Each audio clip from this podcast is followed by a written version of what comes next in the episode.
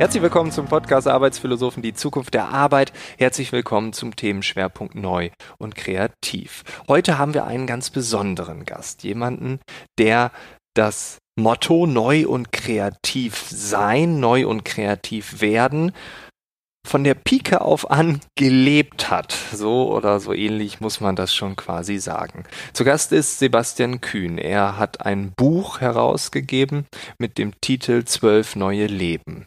Und hinter diesem Buchtitel steckt natürlich auch ein, wie ich finde, krasser Inhalt.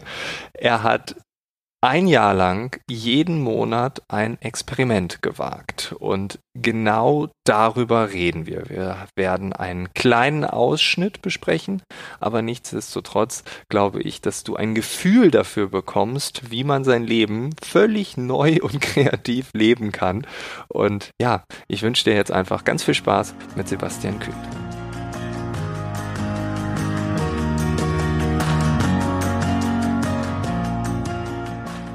Du hast ein Jahr lang jeden Monat eine neue Challenge ausprobiert. Und als ich diese Liste gesehen habe, ich habe das eine Zeit lang in deinem Blog verfolgt, äh, irgendwann am Ende mir diese Liste nochmal angeguckt, da habe ich gedacht, boah, du bist ganz schön crazy drauf. Da sind so krasse Dinge dabei und das meine ich wirklich. Es ist krass, einfach nur krass.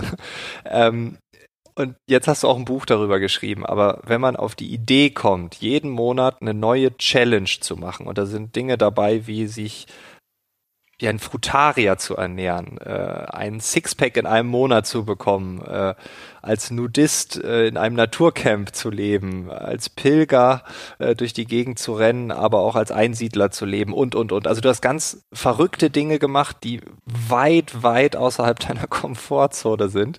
Äh, jede dieser Challenges war neu, alles war kreativ.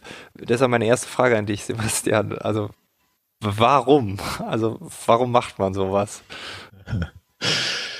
Weil man es sich besser weiß. Ich glaube, jetzt mit dem Wissen, zwei Jahre später, wenn du mich jetzt fragen würdest, würdest du das normal machen, Sebastian, würde ich sagen, auf gar keinen Fall. Das wäre ja komplett bescheuert.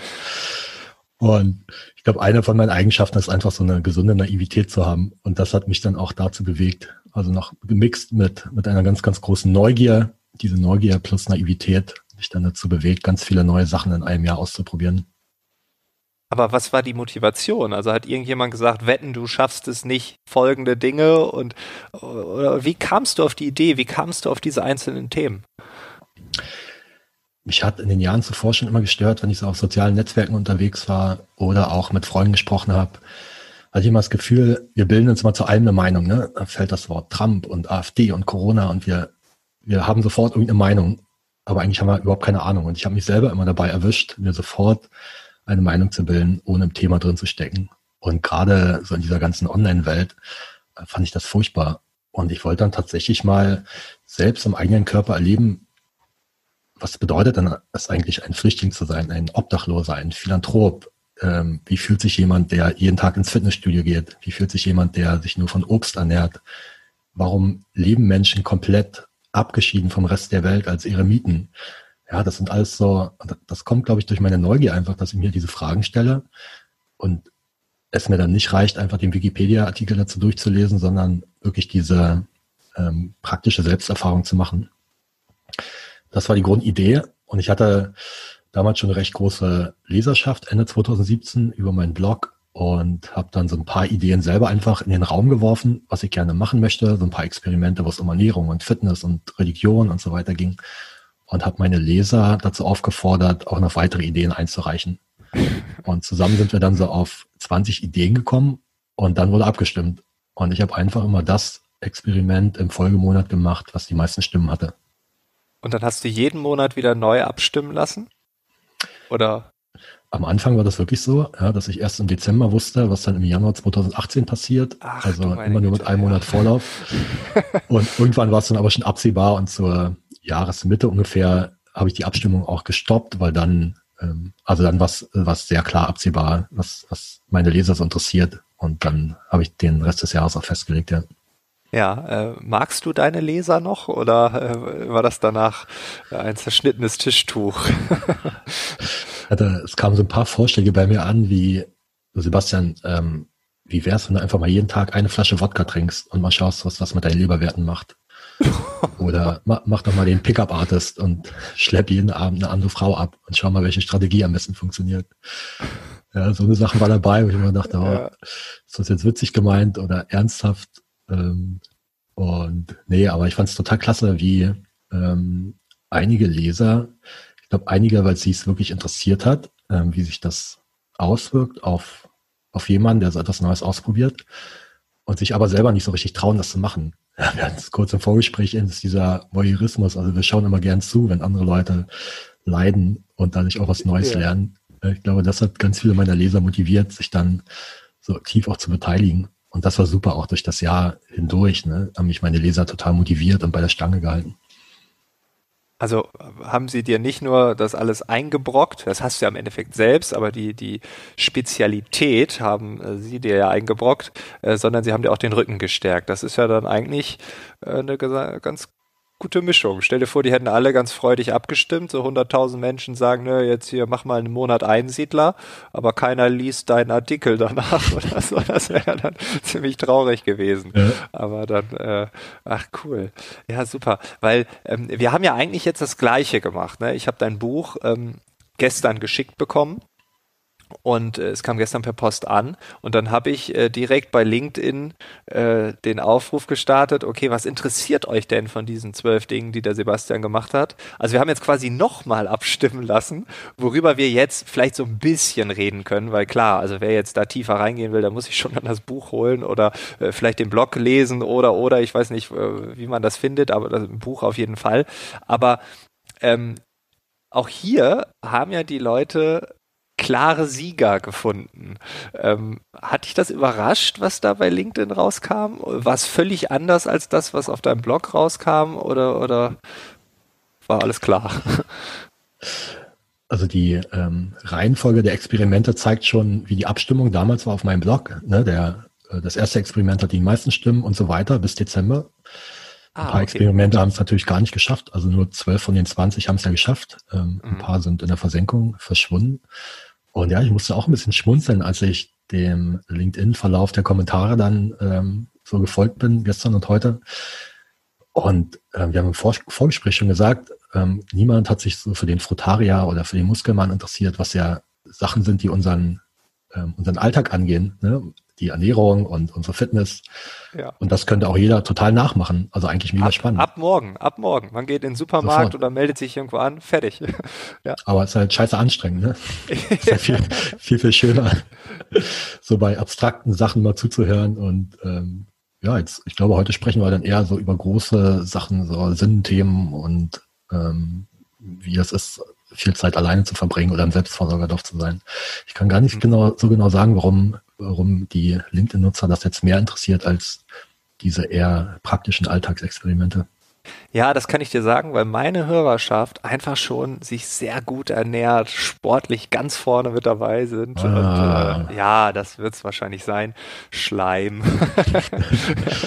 Nein, aber vielleicht ist es wirklich so, dass diese Sinnthemen, äh, jetzt wo du es äh, unter diesem Oberbegriff ähm, äh, deckelst, äh, doch würde ich, das könnte schon sein. Ne? Wenn wir über Zukunft der Arbeit reden, dann haben wir auch immer das Sinnthema mit drin. Von daher, ja, das passt. Mhm. Und deshalb, also wir sollten direkt reingehen. Wir sollten nicht länger länger äh, alle auf die Folter spannen. Ähm, du warst einen Monat lang Selbstversorger. Du hast in einer autarken Gemeinschaft gelebt. Ähm, die sich selbst versorgen und jetzt kommt da noch ein Monat lang der Sebastian dazu. Ähm, war es schwierig, überhaupt so eine Gemeinschaft zu finden? Wie, also wie läuft sowas ab? Ich meine, das sind ja wahrscheinlich so Gruppen, die gibt es. Und jetzt kommt da so ein Blogger und sagt, ich würde gerne einen Monat mitmachen. Äh, ist das nicht auch komisch für die?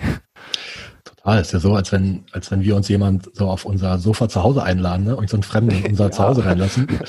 Und deshalb hat mich, aus, hat mich erst gar nicht gewundert, dass es doch recht schwierig war, überhaupt so eine Gemeinschaft zu finden. also es gibt so ein äh, total cooles Verzeichnis. Ähm, ich glaube, das nennt sich Eurotopia. Wird einmal im Jahr rausgebracht auch äh, von einem deutschen Herausgeber. Der listet ungefähr 1000 Gemeinschaften auf weltweit. Ganz viele sind in den USA, auch ein großer Teil in Deutschland, also in Deutschland auch sehr populär, diese autarken Gemeinschaften. Und die Größen, ja, das geht von, äh, von einer Gruppengröße mit fünf Bewohnern bis zu 200, 300 Bewohnern, ganz unterschiedlich. In manchen herrscht, herrscht so eine Basisdemokratie, bei den anderen ist das eher so parlamentarisch geregelt. Andere haben einen Guru und folgen, ja, ist eher so Richtung Sekte, so kam mir das vor. Also ganz, ganz unterschiedlich. Und ich hatte dann totales Glück, dass eine von meinen Blogleserinnen, die war schon mal in dieser Gemeinschaft Vitulettu auf Korsika und die hat den Kontakt hergestellt. Und da bin ich dann hingefahren. Ja, die waren auch sehr dankbar, ähm, dass ich da so ein bisschen äh, Pressearbeit quasi für die übernehme, ähm, weil die auch neue Mitbewohner einfach suchen. Ja, die bestehenden Mitbewohner ähm, sind jetzt schon eher so in der, in der zweiten Lebenshälfte und die wünschen sich einfach ein paar jüngere Leute. Mhm. So, und war dann dort, ähm, waren so sieben, acht Leute aus dem Kommen und Gehen. Und diese Gemeinschaft hat sich wirklich zu 95 Prozent selbst versorgt. Also das Wasser kam ähm, aus einer Bergquelle. Wir haben so ein bisschen Sonnenenergie über Solarpanel eingefangen und haben eigentlich alles im Garten angepflanzt, was wir so brauchten. Ab und zu dann mal ein bisschen Butter ähm, und Eier dazugekauft, so vom, vom Bioladen, aber wirklich ganz, ganz viel selbst gemacht. Und das war einfach mega spannend. Erstmal Feldarbeit kann ich vorher überhaupt nicht. Ne? Das war schon mal spannend, so mit den, mit den Händen mal wieder so richtig im Dreck zu wühlen und dann auch am Abend zu sehen, was man so geschafft hat.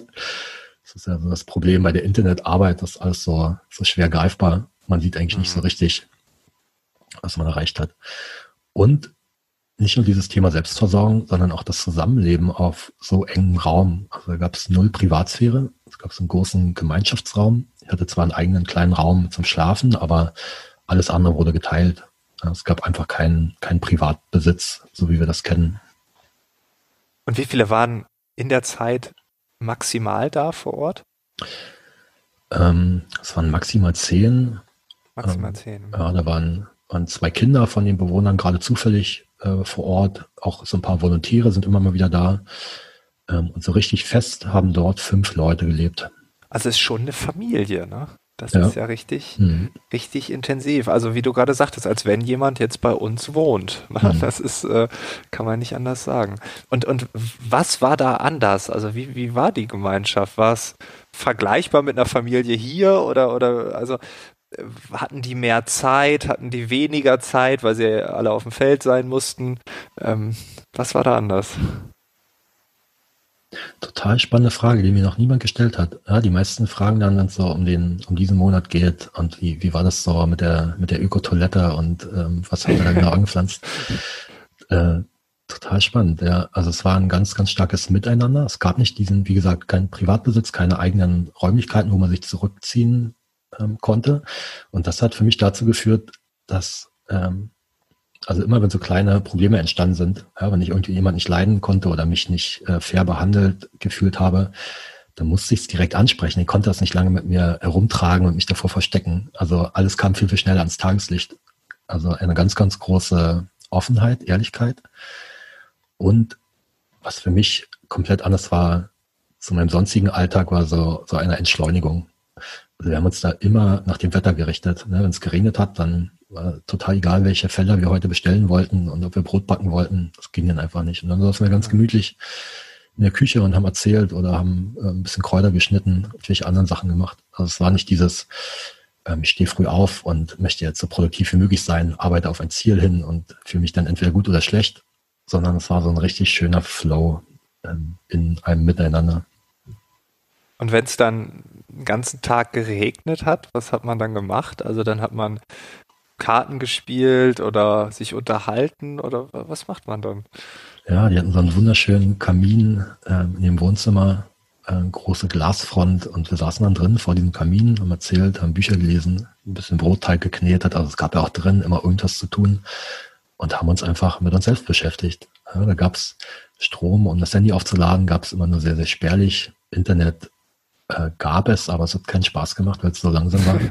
Also wir mussten uns wirklich mit entweder mit uns selbst oder mit den anderen vor Ort beschäftigen. Und es gab einfach gar nicht diese Option, mich abzulenken. Und das war total cool. Weil im mhm. Alltag so ganz oft die Entscheidung, welche von diesen äh, 390 Optionen nehme ich jetzt gerade wahr. So, und da gab es da gab's zwei Optionen. Setze ich mich in die Ecke und lese ein Buch oder gehe ich an den Kamin und spreche mit den anderen. Also es war für den Kopf auch eine totale Entlastung.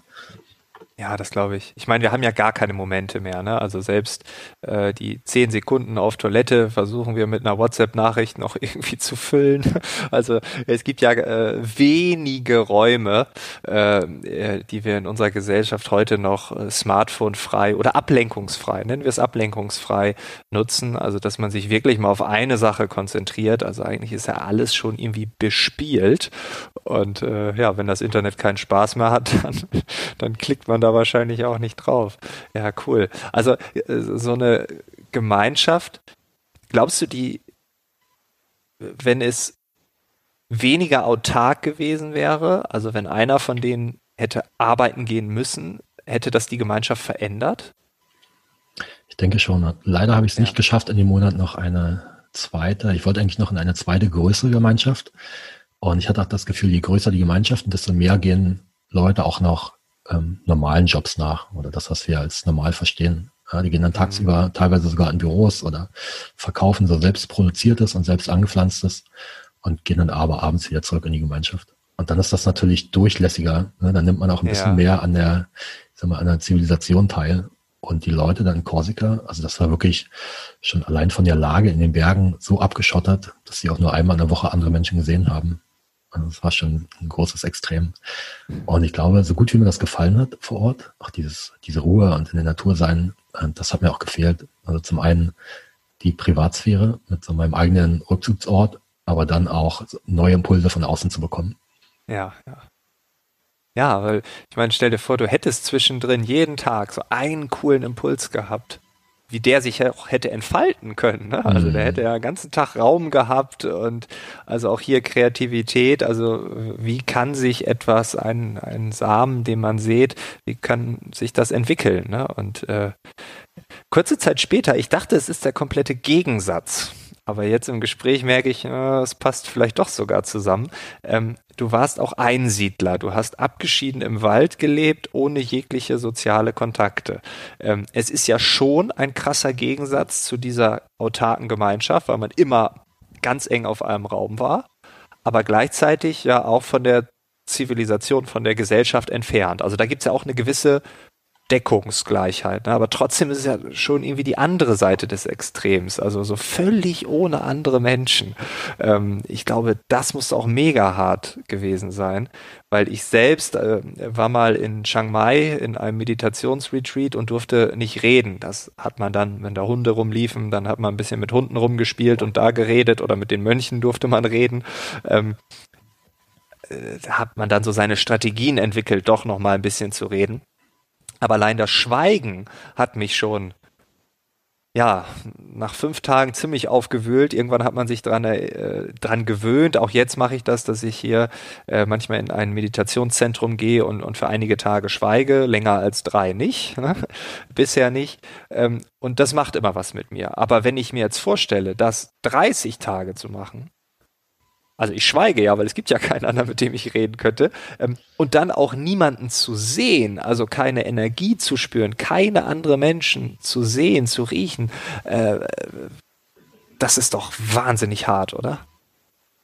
Das ist genau, was du sagst, diese nonverbale Kommunikation. Ne?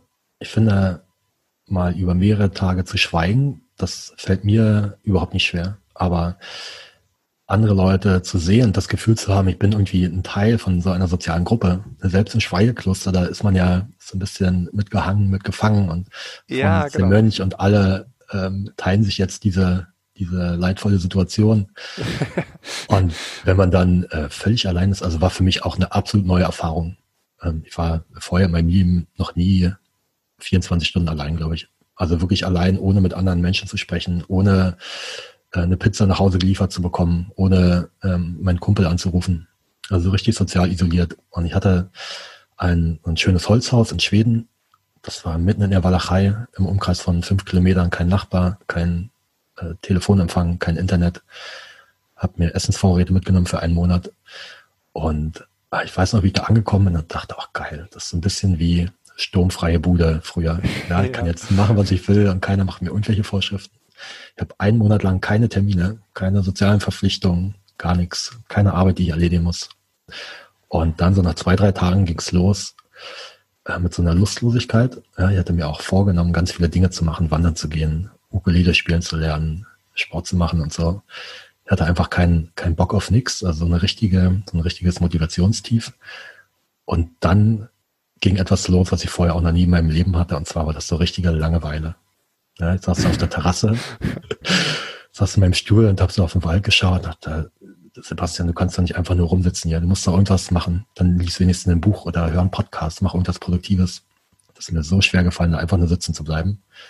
Und dann, also das Thema ist ja auch neu und kreativ, ne? Und da habe ich für mich gemerkt, wenn ich schaffe, wirklich diese Langeweile mal ein paar Stunden auszuhalten, dann kommt am anderen Ende diese Kreativität, ja, wie so ein langer schwarzer Tunnel, wo am Ende das Licht ist. Und das habe ich in meinem ganzen Leben, das war auch so erschreckend, ne? In 35 Jahren habe ich es nie geschafft, mal diese Langeweile länger als fünf Minuten auszuhalten, sondern habe mich immer ja, sofort ja. abgelenkt. Und wirklich erst in Schweden, wo, wo ich nicht meine Gedanken mit jemand anders austauschen konnte, wo mir niemand Feedback gegeben hat oder niemand gesagt hat, das hast du toll gemacht, Sebastian, oder hast du nicht so toll gemacht. Ne? Ich musste alles mit mir alleine ausmachen, diese Langeweile aushalten.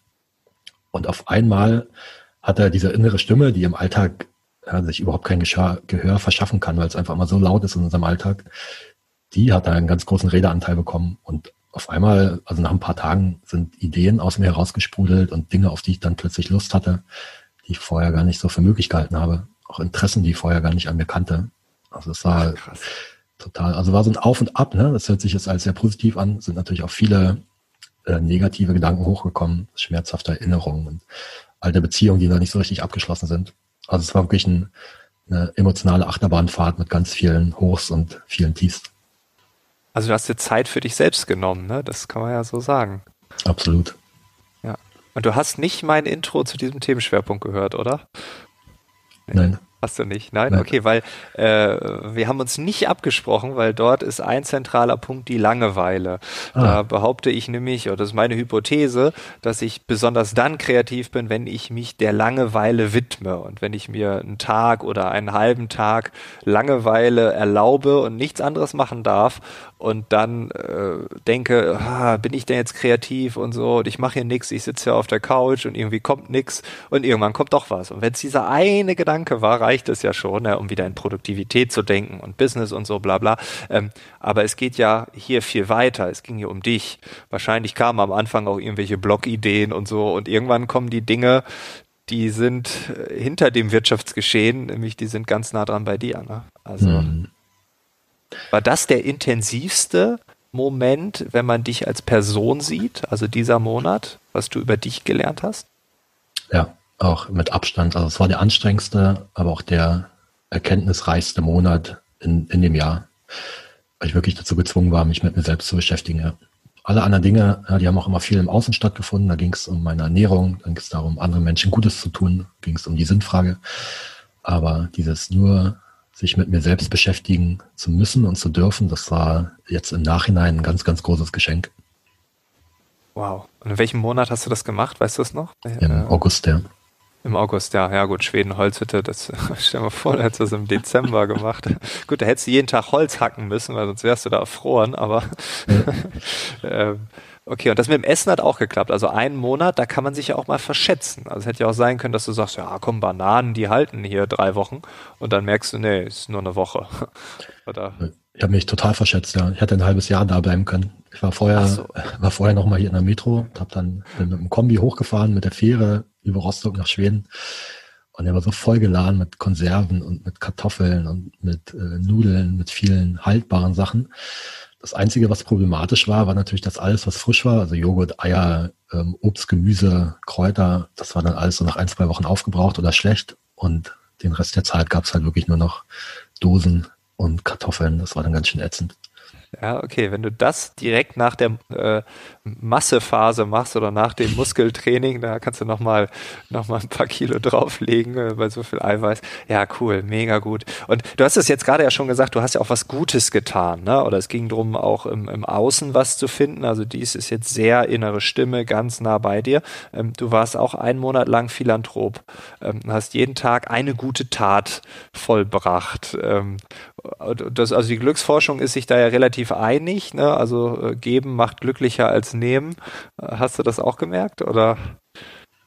Auf jeden Fall, ja. Das befriedigt ja mein Ego total, wenn ich anderen Menschen helfen kann. Und Also ich habe gemerkt, zum einen ist gar nicht so leicht, jeden Tag eine gute Tat zu verbringen. Und wenn ich ja. einfach so in irgendeine soziale Einrichtung gehen kann, sagt, hey, ich will heute mal helfen bei der Essensausgabe oder ich will mal ähm, den kranken Kindern vorlesen, sondern es ist natürlich auch ein großer Aufwand dahinter, sehr bü bürokratisch in Deutschland. Da äh, geht es wieder um die Sozialversicherungspflicht und ähm, Datenschutz und was da alles so dazugehört. Es war immer einfach Geld zu spenden an Organisationen, aber das fühlt sich natürlich nicht so geil an, als wenn sich so Kinderaugen anlachen oder ähm, die ja. Obdachlosen in der Bahnhofsmission sich bedanken. Also es war äh, so ein Wechsel zwischen, okay, ich gebe jemand Geld, der viel, viel besser weiß als ich, wie er mit dem Geld helfen kann, oder vor Ort, so in der Nachbarschaft, da ging es dann eher um Nächstenliebe. Ich befriedige mein eigenes Ego und tue mir eigentlich selber was Gutes, indem ich anderen helfe. Mhm. Aber ich glaube, da wo die Hilfe ähm, am Ende ankommt, denen ist ja meine Motivation auch total egal. Dann geht es einfach nur darum, etwas zu tun, ja, das zurückzugeben. Ja, was war da der emotionalste Moment? Oder wo du sagst, boah, das hätte ich, oder das war, oder ein überraschender Moment auch, wo du gedacht hättest, ja, ja, das ist ja jetzt easy und dann auf einmal, oh, oh, jetzt habe ich Tränen in den Augen oder irgendwie sowas. Total, ich krieg gerade jetzt schon wieder Gänsehaut, wenn ich dann denke. Also ja, es waren eigentlich zwei Sachen. Merkt man. Also Einmal. ich sehe es hier, ja. Aber man hört es auch. Einmal äh, eine Flüchtlingspartnerschaft mit einer jungen Dame aus Afghanistan, die mir, das war damals 2018 noch ganz aktuell, ne? da waren die Zeitungen immer voll mit der Flüchtlingskrise und wir schaffen das oder wir schaffen das nicht. Und es wurde immer von dem Flüchtling gesprochen. Ne? Das war immer ja, so ein halb legaler, halb illegaler Auswanderer aus Syrien und die wollen sich alle nur, also ein Großteil sind Sozialschmarotzer. Ne? Das war so die Meinung, die bei mir angekommen ist. Und diese Dame war natürlich alles andere und die hat mir ein Bild gezeigt von den Flüchtlingen, das einfach komplett anders war als das, was ich in Zeitungen gesehen habe. Und da ist mir auch bewusst geworden, also wie, wie schlimm das eigentlich ist, dass wir immer pauschalisieren, ne? dass ich mich auch selber immer wieder dabei erwische, zu sagen, ach, der Flüchtling oder die Flüchtlinge. Ja, ja, ja. Sind natürlich, da gibt es so viele Grautöne. Und genau das Gleiche, das war mindestens genauso emotional, war ich mal einen, einen langen Abend in der Bahnhofsmission, wo ich mich mit vielen verschiedenen Obdachlosen unterhalten habe. Die, also es waren wirklich, da waren Leute dabei, die hatten, ähm, die hatten Studienabschlüsse und da waren natürlich auch die typischen Junkies dabei und alles dazwischen. Also auch eine wahnsinnig große Vielfalt äh, mhm. innerhalb von diesem Stereotyp. Und deshalb versuche ich mich immer wieder, wenn ich mich dabei erwische, jetzt mal zu sagen, die Leute und die AfD-Wähler und die und die, immer mal kurz innezuhalten und zu überlegen, nee, also die, den, es gibt nicht den AfD-Wähler, ne? es gibt ganz viele Leute innerhalb von diesem Spektrum und denen muss ich doch mal die Chance geben, ähm, sich selbst also zu zeigen und irgendwie denen eine Meinung zu geben. Mhm. Ja, das glaube ich auch. Also wenn man sich einmal diese Extreme anschaut, was du ja gemacht hast, dann kann man das ja auf den Alltag beziehen und merken, okay, bei den Extremen, da achte ich jetzt drauf, weil die habe ich ja auch live körperlich erlebt, aber eigentlich ist er überall. Also überall stecken wir Menschen in Schubladen, haben Meinungen, ähm, Vorurteile, sowohl positiv wie negativ ich glaube, das macht unser Gehirn, um auch ein bisschen Energie zu sparen. Aber äh, wenn man sich das mal verallgegenwärtigt, glaube ich, ist das richtig, richtig krass, oder? Hm. Ja, und wie du sagst, also es geht auch nicht anders. Ne? Ich kann mir nicht immer zu allen Themen eine Meinung bilden, aber ich meine, dann, dann muss ich auch einfach mal ganz ehrlich zu mir selbst sein und die Klappe halten. Ja, also natürlich kann ich, muss ich manchmal verallgemeinern, äh, weil ich es einfach nicht besser weiß, aber wenn mich Themen wirklich interessieren, also wenn ich mich ständig über eine bestimmte Gruppe von Menschen aufrege, dann sollte ich mich mal mit den Menschen unterhalten ne? und dann ein bisschen differenzieren. Und das geht natürlich, das geht natürlich nicht in allen Lebensbereichen. Ja, cool. Gibt es, gibt es einen Monat, wo du im Nachgang sagst, oh, der war total easy? Das könnte jeder sofort äh, nachmachen und ist gar nicht so schwer. Ja, also einen Monat allein in Schweden verbringen, Okay. nee, das war, ähm, ich glaube, das Einfachste war wirklich, ähm, im Juni war ich im Norden von Frankreich in einem FKK-Camp. Das war im Grunde, die Aufgabe war, eine, einen Monat lang nackig zu sein, also nicht besonders schwer und das war, war einfach ein schöner Urlaub. Auch äh, wunderschöne Natur, ganz tolle Menschen, die sich da sehr offen und unbekleidet begegnet sind. Also das kann, kann jeder machen, ja. Ja, da hätte ich auch kein Problem mit. Also es gibt ja auch viele, die machen das den ganzen Juli über an der Ost- und Nordsee, also von daher. Äh, ja. ja, es stimmt. Aber klar, wenn man natürlich äh, ähm, ja seinen Körper nicht zeigen mag oder so, dann ist es natürlich auch eine riesige Herausforderung. Aber ja, klar, von der äh, wenn man diesen Punkt überwinden kann, dann kann man ja so leben wie vorher, ne? Mhm. Und äh, aber stimmt, aber man darf ja gar nichts anziehen, ne? Also mhm. ja, stimmt, stimmt. Ja, dann ist es auch wieder schwer. ja, okay, aber verhältnismäßig, okay, okay. Äh, gibt es etwas von diesen zwölf äh, Monaten, die du heute noch in deinem Leben sehr stark praktizierst? Also läufst du jetzt, wenn die Kamera gleich aus ist, hier nackt durchs Wohnzimmer? Ernährst du dich hauptsächlich von Früchten und Nüssen? Ähm, hast du manchmal Wochenenden, wo du dich wieder alleine irgendwo einschließt? Ja, du siehst mich ja gerade nur oben rum und unten rum trage ich seit zwei Jahren gar nichts mehr. ähm, es sind aus jedem Monat wirklich so, so Kleinigkeiten, ja, ich habe gemerkt, ähm, was mich total umtreibt, ist so das Thema Privatsphäre. Ähm, was passiert so mit meinen Daten? Im, im, Januar, als ich versucht habe, komplett anonym zu sein, da achte ich sehr stark drauf. Also das mhm. habe ich jeden Tag eigentlich im Kopf. Auch meine Ernährung aus ähm, dem Monat, wo ich mich nur von Obst und Nüssen ernährt habe, da ist ganz viel hängen geblieben. Zum Beispiel, dass ich kein festes Frühstück eigentlich mehr zu mir nehme, sondern bis 13, 14 Uhr nur äh, einen Fruchtsaft oder, oder ein Stück Apfel mal esse. Das Krass, tut mir gut. Okay. Und so sind es wirklich aus dem ähm, Fitnessmonat, ja, sind es ein paar Stretchübungen und ein bisschen Yoga hängen geblieben. Also es sind immer so von den zehn Dingen, die ich dann ausprobiert habe jeden Monat, sind so ein oder zwei hängen geblieben, die, die mir wirklich gut tun. Und ja, der, ähm, der große Rest, der ist natürlich auf der Strecke geblieben. Ja, weil ich finde das super interessant. Du hast eine große Resonanz bei mir hervorgerufen weil ich auch immer mal wieder diese Monate mache, dass ich sage, ich trinke jetzt kein Koffein äh, einen Monat lang. Äh, ich ernähre mich jetzt einen Monat vegan. Äh, ich mache jetzt einen Monat dies und äh, meditiere jeden Tag mindestens eine Stunde und so. Und ähm, oft habe ich es auch nicht geschafft, aber wenn man so einen Monat durchzieht und aus dem koffeinfreien Monat wurde fast ein halbes Jahr, und äh, dann zu merken, was macht das mit mir, kein Koffein zu trinken, das zu hinterfragen. Warum habe ich eigentlich Kumpels, die jagen sich jeden Tag eineinhalb Liter Kaffee rein? Ne? Das ist mhm. auch nicht gesund. Und so.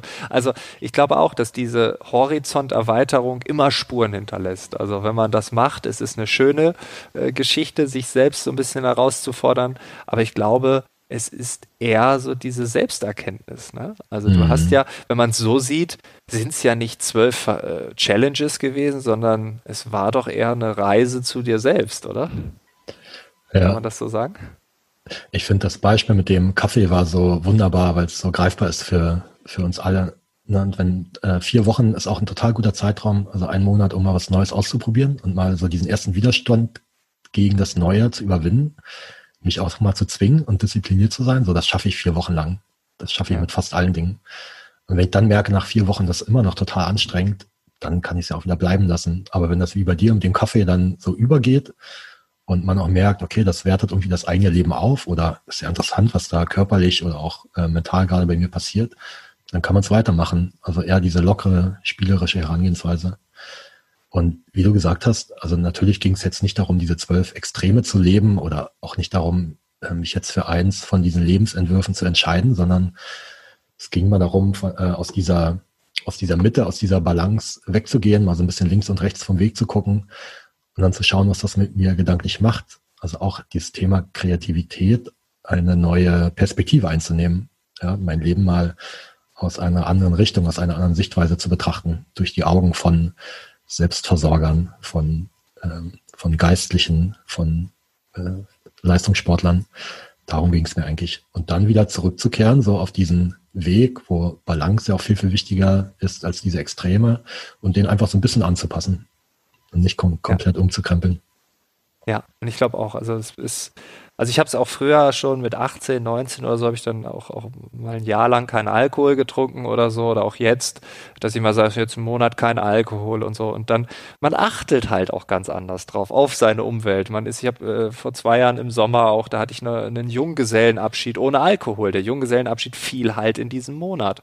Und dann muss man halt dadurch. Ne? Ich bin auf einem Junggesellenabschied und alle sind um 16 Uhr schon hackedicht und ich stehe da und sage, ja, und äh, letzten Monat habe ich mich vegan ernährt. Ich bin seitdem auch vegetarisch und so und ich grill gleich auch noch meine eigenen Würstchen. Ne? Da guckt dich mhm. jeder schräg an, gerade die, die dich noch nicht kennen. Ne? Aber ähm, einfach dieser andere Blickwinkel mal und äh, dann zu schauen, was macht das mit dir, das äh, finde ich einfach ja eine tolle Nummer. Also äh, leave your comfort zone. Ähm, ja, das, äh, Sebastian, vielen Dank für diese Inspiration. Ich glaube, neu und kreativ, äh, das warst du. Äh, ich glaube, neu bist du danach auch ein Stück weit geworden oder hast dich neu entdeckt. Und äh, ja, ich glaube, das war ein ganz, ganz tolles Gespräch. Dankeschön. Vielen Dank, Frank.